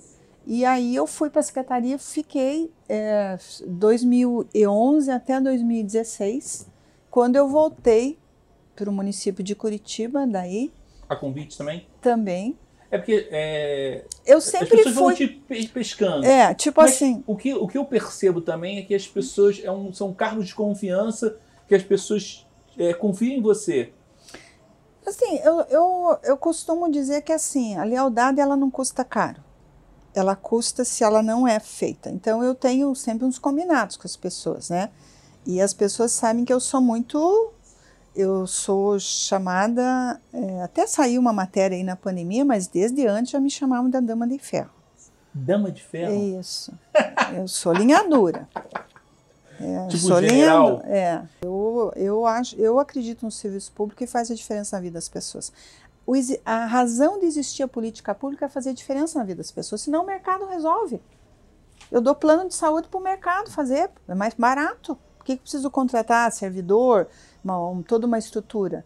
É, Eu digo, a, a razão de existir a política pública, seja na educação, seja na qualquer área, é fazer diferença na vida das pessoas. Que o mercado não dá conta. Por exemplo, o que, que o mercado não dá conta na saúde? Da vulnerabilidade. Porque você pode comprar um plano de saúde. Claro, todo mundo que tem dinheiro, a primeira coisa é que comprar um plano de saúde. É, mas a grande maioria não tem direito é, para comprar o plano de saúde. Isso é o grande problema É, também. mas e aí nós também trabalhamos muito a vulnerabilidade. E Sim, eu sim. acredito, é dar. Não, é, é, tem gente que chama a gente de comunista por conta disso. Não. É que uma pessoa é, com escolaridade, faculdade, pós-graduação, um, é, ele tem um cognitivo diferente de uma pessoa que às vezes não teve Sim, oportunidade uma na vida que não estudou, não teve estímulos na vida para entender e ele precisa de um, um tempo maior para compreender algumas coisas e até para poder ajudar ele. Por exemplo, tem pessoas que você tem que desenhar a receita. Os nossos médicos né, fa- fazem isso nas unidades independentes, porque a pessoa não sabe tomar aquele remédio, vai tomar errado ou não toma. Então, para essa pessoa mais vulnerável, a vulnerabilidade não é socioeconômica, né? Ela é de vários aspectos. É, você tem pessoas idosas, por exemplo, que às vezes tem até uma condição boa, mas ela é vulnerável pela fragilidade da, da, da idade, ela não tem uma rede de apoio, ela mora sozinha. Um idoso que mora sozinho, que tem um filho que mora fora. É diferente, por mais que ele tenha uma condição socioeconômica, você tem que olhar diferente para aquele ser É, humano. eu concordo com você, mas é, é, próximo do Natal, vou dar um exemplo para você. Eu quebrei meu dente. Para mim era uma situação nova. E aí, quebrei meu dente. E aí, próximo do Natal, tá todo mundo é, fechado. Aham. todo no recesso. E aí eu fui pro dentista. Quando eu fui no dentista ali no Bacaxeri, eu percebi que era uma situação nova para mim. Eu percebi que a gente está num oceano e algumas vezes jogam prancha pra gente para sobreviver. Uhum. Então, por quê? Porque aí quando eu fui no dentista, tinha pessoa que falou assim: "Ah, para você fazer um canal demora um ano". Eu falei: "Um ano? Porra, tem gente chorando aqui, cara". Isso me fez eu ficar muito, eu falei: "Cara, que loucura, cara". Uhum. É, então tem muita gente que precisa ser ajudada. Sim. Muita gente. É, e aí já chega num momento que você tem o maior desafio da sua vida. Né? Que 16, a gente começa 19. Eu acho que tudo começou a chegar aqui muito assustador quando chegou dia 15 de março. O que aconteceu exatamente na sua cabeça quando falava, sei lá, que a gente nunca, eu nunca usei essa palavra, eu nunca escutava e nem entendia o que, que seria uma, uma pandemia, Pandemia. entendeu? Nós tivemos em 2009, quando eu voltei, a gente teve a epidemia da H1N1. Tivemos um estresse muito grande no sistema de saúde, mas nem assim, não, não, se compara com o que foi agora esses dois anos. Então eu tinha, eu vivi lá, porque eu estava na assessoria do, do, do, secretário à época, a gente viveu o estresse de ampliar leito, gente também, era um, era um quadro respiratório, é, só que a epidemia de 2009, que já assustou todo mundo, que também parou as escolas, também teve um momento tenso em 2009, matou em Curitiba 57 pessoas, 58 pessoas. A pandemia que durou, ela durou um semestre ali, a gente começou maio, junho até final do ano. A pandemia da Covid matou no dia 29 de março de 2021 57 pessoas num único dia em Curitiba morreram num único dia. Então, assim, foi devastador para as equipes, né?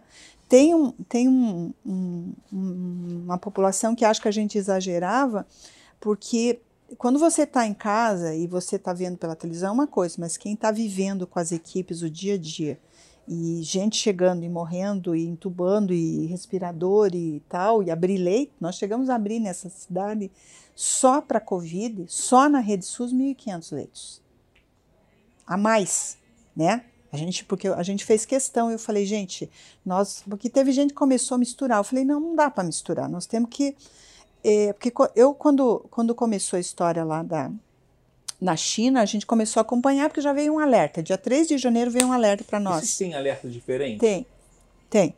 Tem coisa que a gente não conta para a sociedade, porque não adianta ficar, é que nem quem cuida de, de, de, de é, trabalha, por exemplo, em abalo sísmico, em, em lugar que não tem... Não pode contar tudo. Não pode contar tudo. É, mas di, dizem que provavelmente a gente esteja é, propício a acontecer mais coisas mais para frente. Pode acontecer, né? Pode, a Entendi. gente nunca sabe. É, então, assim, quando começou lá em dezembro, a gente já começou a acompanhar e veio um alerta para nós dia 3 de janeiro.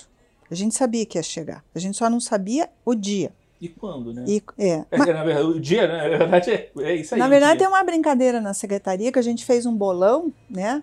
De quando chegaria em Curitiba eu acertei o bolão. Não por acaso. Porque eu fiz uma conta na minha cabeça, que como a gente acompanhava a doença e sabia que ela tinha um ciclo de 14 dias, eu falei, o nosso povo vai tudo viajar no, na carnaval, e eu contei 14 dias do carnaval de 2020 que foi dia 11 de março. E dia 11 de março confirmou os dois primeiros casos de um pai e uma filha que tinham voltado da Europa e trouxeram o vírus. E a partir daí, claro, chegou junto com ele um outro pai e filho também que tinha vindo da Europa e ali começou. Daí começou. Mas a gente sabia que ia chegar de avião porque era um vírus que estava na China, passou para a Europa, tava, é, foi para a América do Norte, estava em Manaus, ele ia chegar para nós. Então a gente. E aí a gente tem em saúde uma coisa que pouca gente sabe, a gente sempre tem plano de contingência. Qualquer pronto-socorro, se for aqui agora do lado no, no Cruz Vermelha, se for aqui no Santa Cruz, no Evangélico, tem plano de contingência. A gente não fica contando para a população, porque você pode ter uma superlotação, uai, cai um prédio aí, muita, múltiplas vítimas. Então, saúde sempre trabalha com contingência, a gente tem sim, planos. Sim, imagino. E a gente não fica contando, a gente sabe, a equipe sabe o que fazer. A gente treina, inclusive, faz treinamentos. Agora, é, fazia dois anos que a gente não fazia, a gente fez um grande treinamento, por exemplo, a, a turma de SAMU e SEAD, para eventos de múltiplas de vítimas, para todo mundo saber o que, a, qual é a tua sim. posição. É que nem exército, a gente treina, você sabe qual é a posição que você vai ocupar, quem vai fazer o quê. E tem que ter líder, é que nem brigada de incêndio, tem que ter um comando. Sempre tem comando. A gente lida com isso, isso faz parte do. Tá na mochila da gente ali, né? Então a gente sempre tem plano de contingência e daí a gente fez o nosso plano de contingência em janeiro. E a primeira coisa que a gente já descobriu é que esse vírus ele era respiratório. E daí a grande briga que eu tive, que eu eh, fico muito feliz em não ter feito hospital de campanha, porque uma coisa que pouca gente sabe. É que não teve, né? Curitiba não teve. E porque foi eu vou, também, né? Foi, mas assim, por quê? De novo a ciência. Você não cicla nenhum ventilador com torpedo de oxigênio. Você precisa ter central de gás. Em um hospital de campanha, você não consegue instalar uma central de gás para dar fluxo, Porque você vai ciclar um respirador com 20 mais litros por minuto. Um torpedo você cicla com 6, 7 litros no máximo. E não cicla respirador. Então, é um paliativo para quando você não tem nada. Se você não tem nada, faça isso. Entendi. É tipo assim, você tá na chuva, pega o guarda-chuva. Mas se você tem uma casa, você fica dentro de casa. Você não fica debaixo do guarda-chuva na chuva. É, Então, nós tínhamos, uma, nós temos, Curitiba tem uma estrutura muito robusta de hospitais, de e a gente inventariou hoje, lá em janeiro, sem ninguém saber, nós fomos para tudo quanto é buraco e descobrir todos os possíveis locais que a gente podia botar leito com estrutura hospitalar. Não, Tanto que eu brinco vocês que eu fui dia 15 de janeiro, acho que eu fui inaugurar na Santa Casa um ambulatório novo e a primeira coisa que eu olhei e falei para o diretor, que bom, vocês têm rede de gás aqui no ambulatório, já contei aqui, dá 20 leitos. Ele olhou para mim e falou que você tá. Eu falei, tô olhando, porque eu sabia que ele tinha rede de gás, beleza, posso pôr aqui cama e um respirador, virou uma UTI, eu brinquei com ele. E virou uma UTI. Quando, isso dia 15 de janeiro, eu falei, isso aqui é um. um ele- estava abrindo um ambulatório novo de especialidade. Mas a primeira coisa que eu passei o olho e vi que ele tinha gás. Porque hoje o serviço de saúde tem, né? Todo o serviço, Não, você pode ter. E o teu olhar é outro, né? É Tu Começa outro. a olhar completamente diferente. E aí eu sei que a gente mapeou, peguei a minha equipe e falei, nós vamos mapear tudo. Onde botar, onde puder ter oxigênio e puder botar um leito, e a gente comprou cama. Minha superintendente veio um dia, eu falei, compre cama. Daí ela falou, tem, o cara tem para vender 300. Ela falou, acho que é muito. Eu falei, compre, pode comprar. Compre as camas. E nós fomos entupindo a mochilifado, fomos entupindo a mochilifado, entendeu? E a gente não contava para ninguém, entendeu? Mas- Agora, é, nesse período todo, teve muito. Imagina essas estratégias que você fez de olhar, comprar câmera, comprar, comprar, comprar cama, comprar respirador, comprar um monte de coisa. Mas quais foram os desafios porque que você teve ali? Se a gente consegue pontuar, porque as pessoas criticavam muito você. É, em alguns momentos você fazia algumas entrevistas coletivas que aquilo nunca, na sua vida, você foi preparada para aquilo. Entra numa sala que tem um monte de gente é, sem informação, esperando a tábua de salvação que não vinha, e você era, era ainda criticada pela cidade inteira. Mas assim, eu entendi, Davi, assim, ó, eu sou muito resolvida em algumas coisas. Eu digo, quando a gente sabe onde estão os afetos da gente, a gente não sofre, né? É, eu entendi, eu primeiro, assim, eu estava como secretária, podia ser qualquer um, era, veio para mim. Então, beleza. É, eu falei, eu tenho uma, a gente, na época, né, é, eu como secretária, eu tenho uma equipe robusta. E a gente, eu brinco que quando eu assumi a secretaria, a secretaria estava muito ruim. Eu, eu consegui, com os meus contatos em Brasília, conhecendo Deus o mundo, deputado para lá e para cá, eu renovei 100% a frota do SAMU. Eu tinha substituído as 33, porque estava um caco, estava um lixo quando a gente assumiu a gestão em 2017. Porta amarrada com arame, caindo o motor. Era um É, eu, horror tava- eu- eu- eu vi que. sem remédio. É, Eu peguei uma secretaria Salário quebrado, no- as unidades quebradas, não tinha papel higiênico, não tinha álcool. Imagine, o pessoal dizia se viesse a pandemia, nós estávamos tudo morto. Então a gente foi investindo, investindo, investindo, arrumando, melhorando, capacitando. E eu, em 2019, sem saber que vinha uma pandemia, a gente tinha conseguido umas emendas e fui falando com um monte de gente, muitos, muitos, a Câmara me deu. Eu brinco que a Câmara nossa foi muito madura, todos os vereadores da base e não base botaram recurso para a gente para ajudar mesmo, porque é esse o papel. Porque a saúde é para todo, não interessa se você é da base do governo, se é contra o governo, não interessa, o cidadão é que é beneficiado. E eu, a gente tinha renovado todo o nosso parque das nossas emergências das UPAs, comprado respirador novo, monitor novo, oxímetro, nós estava tinindo. Então eu estava com a minha casa em ordem, sem saber que vinha uma pandemia. Eu não fui assim, a gente estava pronto. E aí, quando veio, a gente tinha o plano de contingência, mas eu entendi que as pessoas não estavam entendendo, não era eu contra eles. Não, Tanto sim. que eu comecei Mas- a fazer as lives porque um dia eu disse, eu preciso falar com o povo, gente. Então, As pessoas precisam entender que nós estamos numa guerra contra um vírus. Então, mas aí começa uma coisa de confusão. O Wagner tá fazendo assim, ó, pra mim. Ó, e aí começa a grande confusão que a gente começa a entender, que é que ninguém sabe nada, a gente tá muito dividido, e o que eu, é, o que eu, eu não conhecia você, e aí eu comecei a, a reparar você, que aí eu via que era uma mulher que tinha um pulso firme, que falava assim, cara, eu tenho que ser firme, e aí você foi líder. E foi aí que eu achei interessante em você, porque você começou a ser líder. falar, cara, eu vou seguir isso aqui. Uhum. É... E eu lembro uma coisa que você falou, que as pessoas marcaram, que era o seguinte.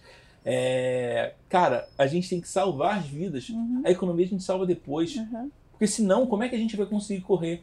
Você foi muito criticada por isso. Foi, mas assim, eu entendi assim, eu até falei, eh, brinquei agora, eh, eu, eu falei as pessoas que ficaram chateadas comigo, todas agora a gente chegou a um bom termo, eu digo que é bacana isso, né? Porque eu entendi meu papel de representante e alguém tinha que ir para frente. E eu falei para o prefeito um dia, é, o prefeito foi muito legal, assim, ele o tempo todo junto e acompanhando. E eu falei, ó, nós estamos num Atletiba e a, torcida do Paraná, metade para cá, metade para lá. Se a gente falar que a, a turma do B reclama, se a turma do. A gente falar que a B, a turma do A reclama. Então eu falei, vamos pelo meio aqui. Vamos seguir uma, um caminho, que é o caminho da ciência, vamos ver o que os outros estão fazendo. Eu fiz, eu tinha no meu computador, desde janeiro eu acompanhava tudo. Eu tenho amigo na Inglaterra, me mandava coisa. Eu ficava acompanhando a Inglaterra, ficava acompanhando Itália, fiquei acompanhando Nova York. Então eu fiquei fazendo curvas. E eu brinco que eu sabia porque eu falei para nossa equipe. Gente, quando vier a primeira, depois veio três ondas depois, a gente não esperava a onda de dezembro do ano 2020, depois a do 2021, que depois veio a delta, né, as variantes do vírus. Mas a primeira onda ela tinha um perfil, a gente sabia. E eu brincava que quando alguém ligar, dizia que estava com sintoma, eu ligava para a pessoa. Porque eu fazia diagnóstico por telefone, pela voz. É que nem a Ômicron agora, era uma voz de cano assim que você pega, você vai pegando a coisa. Então, a gente sabia o comportamento, que era oito semanas que durava, que ia ter o pico. A gente conseguia calcular, porque a primeira onda, quando você testava positivo, você é, piorava, o, o, quadro que piorava era no sétimo ao décimo, décimo segundo dia piorava, e daí ia para o hospital, e daí mais uma semana UTI. Então, você tinha um, um tempo, eu sabia quantos casos tinha, e quantos leitos ia precisar ter daqui 12 dias ou daqui 20 dias? Só que quando veio a Delta ano passado, ela deu um tombo em nós. Quando você testava positivo, em três dias você estava no tubo. É porque essa foi muito rápida. Foi muito, ela foi avassaladora. É isso que as pessoas não entendiam. E a gente precisava comunicar. É que ficava mudando. Né? Mudando. Né? É, e o tá vírus muda, não é, eu é. que não eu que escolhi o vírus, não fui eu que fui lá encomendei o vírus lá na, na China e tal. Não veio o caso se é de laboratório, não, porque agora não interessa, ele veio. É, agora, me diz um negócio, quem era mais cruel? A imprensa? A, o pessoal não. que era o pessoal que tem mais dinheiro e não conseguia sair de casa? Ou o pessoal mais simples? Não, olha, eu vou te dizer, a imprensa foi muito parceira. E ah, eu legal. disse isso, foi muito parceiro, todos, blogs, é, rádios, é, porque é, o pessoal ajudou muito orientando, assim. A imprensa foi, foi muito, a nossa imprensa em Curitiba, eu não posso falar nada da imprensa. A todas as redes de televisão, tanto que eu não me isentei de falar com as pessoas, porque eu entendi que alguém tinha que ir lá colocar a cara, né, para bater é, quando eu falei para o prefeito, eu lembro que eu fiz uma reunião, eu falei, prefeito, eu vi, eu vi, eu li um trabalho num domingo, bem no começo, nesse 15 de março, logo ali vem um trabalho da República Tcheca. E eles estavam usando máscara de pano. Eu falei, cara, é isso, nós vamos usar máscara de pano. Porque não tinha a máscara cirúrgica que a gente usava ia faltar para os profissionais de saúde, porque não tinha. E é cara porque também, né? É que, na verdade, uma coisa que a gente sabia. O RAM, onde foi o, o onde começou a Covid, quando ela teve, ela fechou tudo. Ela é a maior produtora de máscara no mundo. 95% das máscaras distribuídas no mundo vinham de Wuhan. Se os caras fecharam, eu falei, não vai ter para nós. Porque onde é que nós vamos produzir máscara? Não é uma coisa que você manda fazer na costureira. É, a gente ficou rico fazendo máscara. E daí eu peguei e quando eu li o trabalho que a República Tcheca tinha introduzido a máscara de pano na população, eu falei, é isso nós vamos fazer a máscara de pano. O prefeito falou, mas Márcia, o povo vai matar a gente. Eu falei, mas é isso, nós temos que fazer. Nós temos que fazer o povo usar máscara de pano, que protege, né? Claro, quando você está numa guerra, você tem que usar as armas que você tem, né? Claro que a gente sabe que a máscara cirúrgica é melhor, a PFF2 é melhor, mas não ia ter para o cara da Cara, UTI. é uma proteção, é isso que É você proteção, falou. Era, era É proteção. uma proteção. E é uma mensagem para o cidadão dizer: cuide-se, né? O vírus é respiratório. E a gente introduziu a máscara de pano no dia 17 de abril de 2020. Nós fomos das primeiras cidades. E aí muita gente veio atrás da gente, depois fazendo. Eu apanhei bastante, máscara, não sei o que, essa coisa. Mas assim, eu entendi como uma missão. Eu acho que a gente tem missões na vida. Eu concordo com você. E era era para mim, beleza, vamos lá. Eu sabia o que tinha, eu, eu, eu, eu sabia o que tinha que fazer. Não sabia o, o desfecho disso, ninguém sabia o desfecho, mas eu tinha um caminho. Eu tracei um caminho com a minha equipe, a gente tinha protocolo. Eu tive muita ajuda, eu tive a felicidade, porque todos os médicos, os grandes, a gente criou, até, até agora a gente tem um grupo de WhatsApp, a DOC, gente que não trabalha no setor público, Clóvis Arnes, Bernardo do HC, todos os grandes infectologia, Viviane do Hospital Nossa Senhora das Graças, Dr. Vitor Horácio do Pequeno Príncipe, todos os infectologistas, Maria Esther do HT, a gente montou um grupo e a gente discutia ali, e eles me ajudavam, eles davam uma ideia e me davam um trabalho, assim, liam um trabalho e mandavam um resumo, porque às vezes eu não tinha tempo, chegava tanto trabalho para ler, e eu, eu, não tinha tempo, o pessoal dizia, ó, oh, faz tal coisa, Márcia, vamos fazer isso. O Clóvis, por exemplo, a gente sacou que tinha que medir oximetria já em junho de 2020, ele falou, Márcia, os pacientes chegam uma saturação baixa, vamos monitorar oximetria? Eu falei, é isso, porque daí você pega o cara antes dele ir para o tubo. E aí a gente foi revertendo as coisas, muitos médicos ajudando. Gente, o doutor João, uh, uh, João Vítola, da Quanta, que é um cara que circula aí no mundo da Sociedade de Cardiologia, muita gente dando, é, doutor Luiz Negrão, do, da Oncologia do Erasto, que me ajudavam, sabe? Muita gente, muita Não, gente. E eu imagino também o desafio que você teve, o, o telefone estava bombando, Tava, eu imagino a dor de WhatsApp. cabeça, é, noites de sono que você não teve. Ah, teve. Chega um momento que a gente consegue estabilizar, a gente passou por diversas ondas e a gente consegue meio estabilizar. É, ao ponto de a gente já começar a sair sem máscara. É, e parece que agora que, que você poderia estar é, vivendo num, numa onda mais tranquila, no Oceano Azul, você sai disso e fala assim: agora eu não quero. Eu peguei o mais difícil e agora eu não quero. O que, que aconteceu? Então, é, assim, uma coisa inusitada na minha vida. Como tudo, como foi ir para Londres, foi inusitado para mim, assim, não estava no meu, no meu planejamento. E aí, é, pela minha exposição, e eu sou muito conhecida no setor de saúde, eu comecei desde o final do, do ano passado, muita gente, partidos políticos me abordar, para eu me, eu me filiar. Isso é bom? Aí eu não, não, não era afiliada a partido, nunca lidei, sempre lidei dentro da política, porque a minha, eu lido com uma política sim, sim. pública de saúde, né? É, lido com deputado, vereador, enfim, ministros e tal, mas nunca pensei na carreira, né? E daí eu fui muito abordada, e aí eu pensei, eu tenho 35 anos de vida pública. Eu cheguei no ápice da minha carreira como secretária municipal de saúde, cinco anos e três meses secretários. Eu, é, assim, eu fiz uma carta, até eu mandei para você, que eu fiz para minha equipe, para muita gente. Cheguei numa encruzilhada. Podia aposentar, mas assim, como eu quero viver cento, 100 anos. Aquela, história, aquela carta é bem, bem, bem completa do que Isso. a sua carreira inteira. Isso. Então, como eu quero viver 100 anos, eu sou muito nova, cheia de energia, e a gente tem que se manter ativo e eu sou movida a desafio, o meu desafio já chegou no ápice aqui. Por que não tentar um novo desafio e levar que eu acredito também na. Eu aprendi nesses anos, 35 anos, que não existe a boa técnica sem o bom político. E não existe o bom político sem a boa técnica. Elas, essas coisas são assim. No Brasil que as coisas ficaram assim. Você acha que o técnico não tem que se meter na política e o político é outra coisa, que não é um técnico. É, eu acho que tem um equívoco aí, a gente só vai avançar na cidadania, no desenvolvimento, na melhora é, da gestão pública, né? E a política pública faz parte da vida da gente, não tem como.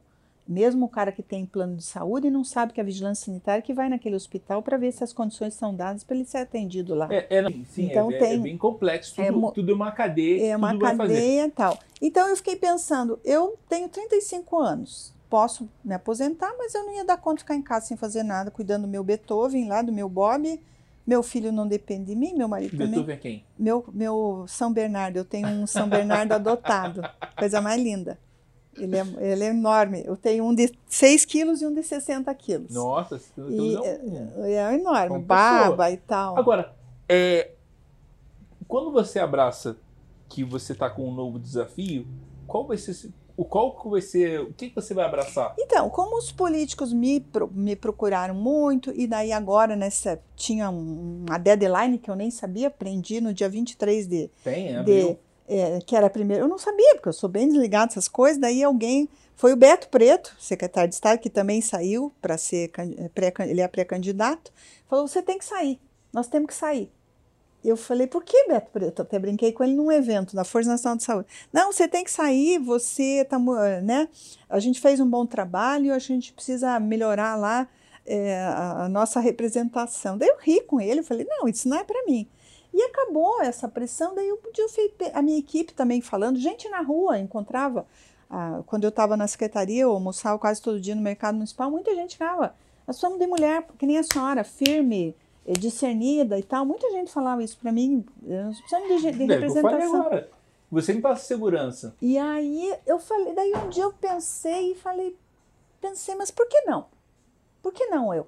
Se isso está vindo, né, de várias maneiras da, da população e tal, por que não eu me colocar disponível? Aí eu conversei com o prefeito, Rafael Greca, e disse, prefeito, eu quero experimentar esse mundo que estão dizendo que é.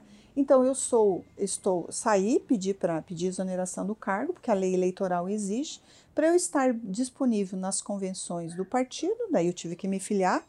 E aí eu tive um convite bastante interessante para um partido que eu acho que tem identidade aí com a prefeitura e com tudo que a gente vem fazendo, que é o PSD. Me filiei no dia 1 de abril e estou disponível aí se o partido entender que eu possa eu, eu sou pré-candidata a deputada estadual. Se o partido, as convenções é que vão dizer lá na frente, pode ser que eu nem saia né, candidata, Entendi. mas eu tenho que estar fora, né? embora eu não, como se diz, eu estava agora, eu estava com, tô, tava com um plano bombando é, para a gente fazer a retomada pós-pandemia aí com várias coisas. Mas enfim, é os, os caminhos que a vida vai levando. Jogo é jogo, treino é treino. É, na minha percepção, que eu sou de fora, é, é bem interessante que eu não tenho amarração com ninguém. Eu vejo uma coisa completamente diferente, falo, ah, isso aqui você. E dou meu palpite. É, você me passa muita segurança, você é uma pessoa que é, seguiu bem as coisas. Eu acho que foi muito melhor do que muito. Eu tava no Rio de Janeiro, entendeu? Uma confusão. Lá não existia máscara, tá? Há muito tempo. É, e não é porque é de praia, porque eu não morava na praia. Então tem isso que era muito complexo.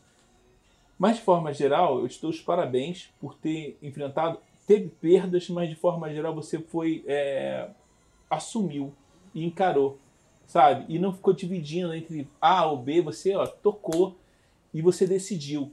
E esses apelidos que falaram, que você era xerife, dama de ferro, tem que ter líder. As coisas têm que ter líder, tá? Eu fiquei muito feliz de você ter vindo é, e ter te chamado no momento certo que você veio. Imagina, é um prazer. Uma coisa que eu fico serena, sabe, Davi, assim, que eu mais me, me tirava o sono, né, só para terminar, é que a gente é, não, como eu vi em Manaus e em outros lugares, as pessoas morrendo sem assistência. E eu acho que em Curitiba a gente conseguiu acolher todos. Todos que Inclusive, quando a rede privada teve estrangulamento, a gente conseguiu nas nossas. Não, teve gente de outros estados, não teve? Teve, a gente trouxe gente. Trouxe não, trouxeram, né? Eu recebi uma, uma ligação de um sábado, meia-noite do ministro, estou mandando um avião de Porto Velho para você e de Manaus. E aí voltou a, a enfermeira. É. De aceitar e de cuidar. Aí assim, eu penso, é um brasileiro, é uma pessoa que está morrendo, a gente mandou até torpedo de oxigênio, vinha um avião com os doentes e voltava cheio de de torpedo oxigênio para Manaus, porque a gente é um ser humano, não é possível que a gente não tenha solidariedade nesse momento. Então, é. assim, a coisa que mais me agoniava era não acolher o curitibano. Isso, se alguém perdeu, a gente sentiu muito, claro, mas não foi por falta de assistência, que esse era o pior dos mundos, não ter oxigênio, não ter uma cama, um respirador. É, eu, eu vi muitos vídeos seus e eu fiquei impressionado como você estava cansado mas você sempre batia na tecla de atenção, usar máscara, sempre deixou bem claro algumas dicas. É. Obrigado Cuidar. por você ter vindo. Como é que as pessoas te encontram nas redes sociais? Então, Márcia, Márcia o, o Sulak, sem o cedilha, né? Porque na verdade meu meu ucraniano foi abrasileirado, meu bisavô quando veio, coitadinho, não sabia falar a língua. Eu agora me comovi muito porque com, com a guerra da Ucrânia me reportou a mim aos meus antepassados que também vieram numa situação difícil, né, para o Brasil. Mas é Márcia é, Uculak, H-U-C-U-L-A-K, né? É, tanto o Instagram, Facebook, estou disponível lá. Obrigado, tá? Imagina, prazer estar aqui. Bom, boa conversa. Se inscreva no canal, é, siga a, a Márcia, enfim, e aí consiga consumir ela, para que você possa entender melhor ela, tá bom? Tchau, tchau. Tchau. Pode dar tchau. Tchau, gente. Boa noite.